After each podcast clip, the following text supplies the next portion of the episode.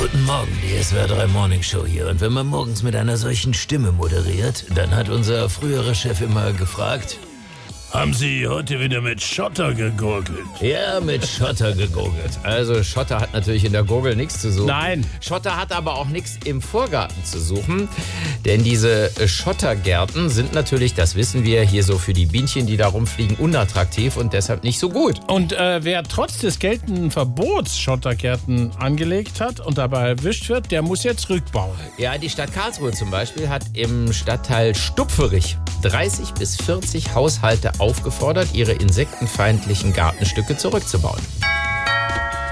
Ja, guten Tag, ich komme vom Ordnungsamt Karlsruhe. Sie können sich bestimmt denken, warum ich da bin. Au, weil ich gestern hinterm Haus die Autoreife verbrennt hab, Nein, weil mir beim Ölwechsel 45 Liter Aldel in den Abfluss gelaufen sind. nein, Ah, dann bestimmt, weil ich hinten aus unangemeldeter mehrstöckiges Gatterhaus hier betoniert hab, was ich schwarz an Studenten vermietet hab. Ich mein, das steht ja schon länger. nein. Au, dann bestimmt, weil ich meinen Nachbar den bläden Hund in den Briefkasten gepullert hab. Oder ist es wegen dem Zeuge Jehovas, den ich da seit zwei Wochen im Millheisel eingesperrt hab? Nein, Dann weiß ich aber echt nimmer. Sie haben da vor dem Haus einen Schottergarten. Das geht nicht. Ach so. Ah gut, dann mache ich den gleich weg. Ja gut, okay, danke. Schöner Tag noch. Ihnen auch. Boah, das war knapp, oder? SWR 3.